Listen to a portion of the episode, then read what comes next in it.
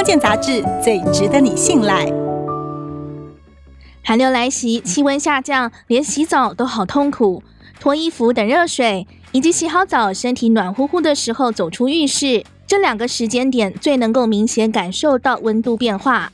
而这个时候要特别注意，温差大，恐怕提高猝死风险。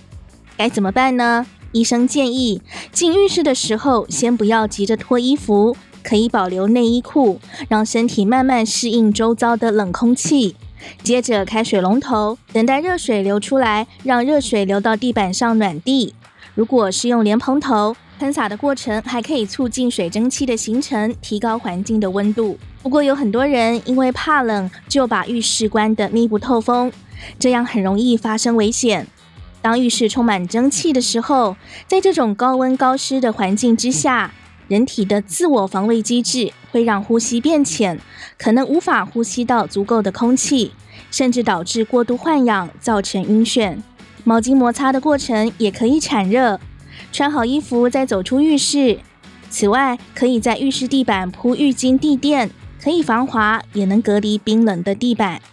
日本曾经有研究。民众在下雪的时候，从户外零度 C 进到室内的二十度 C，假使突然洗四十度 C 的热水澡，容易造成血压不稳，甚至增加中风的风险。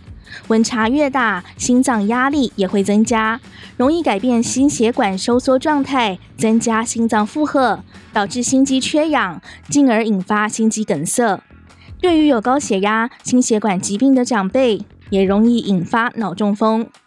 因此，如果从寒冷的户外走进温暖的室内，应该先休息半小时到一小时，再洗热水澡，而且水温不可以过热。洗完之后，也不要马上进入太过寒冷的地方，以免因为血压不稳增加中风风险。